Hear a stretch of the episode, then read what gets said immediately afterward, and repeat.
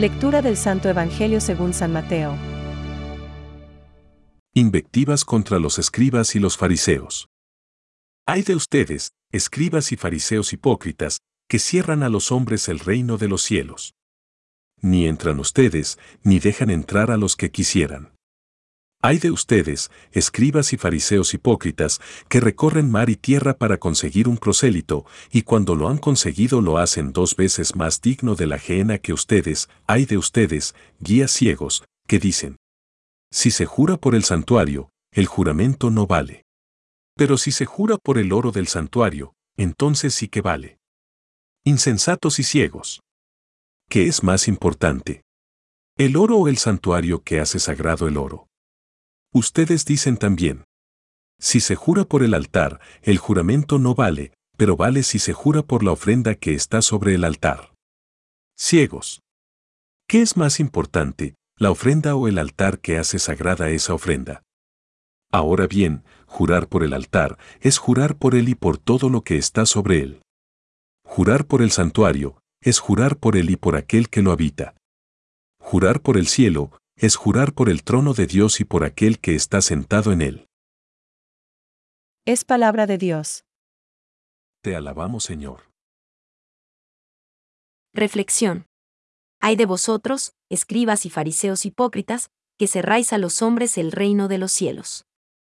Hoy, una vez más, el Evangelio muestra cómo se vuelca la bondad de Dios que vela por nuestra felicidad. Nos indica claramente cuáles son las fuentes, la verdad, el bien, la rectitud, la justicia, el amor y todas las virtudes. Nos avisa también para que no caigamos en las trampas, excesos, concupiscencias, engaños, en una palabra, los pecados, que nos impedirían alcanzar tal felicidad. Jesús utiliza su divina autoridad para mostrarnos claramente el carácter absoluto del bien, que debemos perseguir, y el del mal, que debemos evitar a toda costa. De ahí, su viva y amable exhortación a respetar la carta magna de la vida cristiana. Las bienaventuranzas, vías que dan el acceso a la felicidad. En paralelo, encontramos el tono amenazador utilizado en el Evangelio de hoy. Las maldiciones de aquellos actos destructores que siempre deben ser evitados. El mismo corazón sagrado, el mismo amor es el que dicta las bienaventuranzas. Ver Mateo 5.1 SS y las maldiciones. Es muy necesario entender que son tan importantes los unos como los otros para quien quiera salvarse. Bienaventurados, los pobres. Los corazones sedientos de justicias. Las almas misericordiosas. Ay de vosotros. Cuando escandalizáis a los demás. Cuando enseñáis y no lo ponéis por obra. Cuando corrompéis la sana doctrina. Cuando desviáis a los demás del camino derecho. Jesús añade con firmeza, Cuanto mayor sea vuestra responsabilidad ante los demás, más fuerte será la maldición que recaerá sobre vosotros. Nuestro Señor, en este pasaje se está dirigiendo a los notables. Hay de vosotros, escribas y fariseos hipócritas. Mateo 23:13 SS. Apliquemos a nuestras vidas esta enseñanza divina. Nuestras buenas y malas acciones tienen siempre un doble impacto. 1 que recae sobre nosotros mismos, pues cada acción nos mejora o nos asola. El otro, teniendo en cuenta nuestra situación de adultos, padres, maestros, responsables bajo cualquier aspecto, cada uno de nuestros actos puede tener repercusiones, buenas o malas, insospechadas.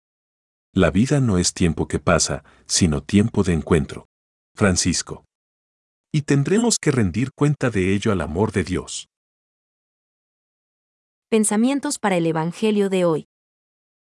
Nosotros formamos un solo cuerpo en Cristo, ricos y pobres, esclavos y libres, sanos y enfermos. Y una sola es la cabeza de la que todo deriva. Jesucristo. Y como sucede con los miembros de un solo cuerpo, cada uno debe ocuparse de los demás y todos de todos. San Gregorio Nacianceno.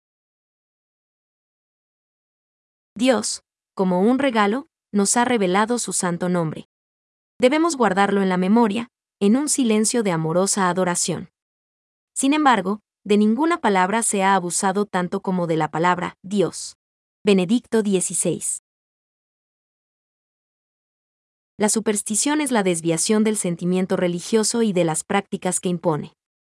Puede afectar también al culto que damos al verdadero Dios, por ejemplo, cuando se atribuye una importancia. De algún modo, mágica a ciertas prácticas, por otra parte, legítimas o necesarias. Catecismo de la Iglesia Católica, número 2.111.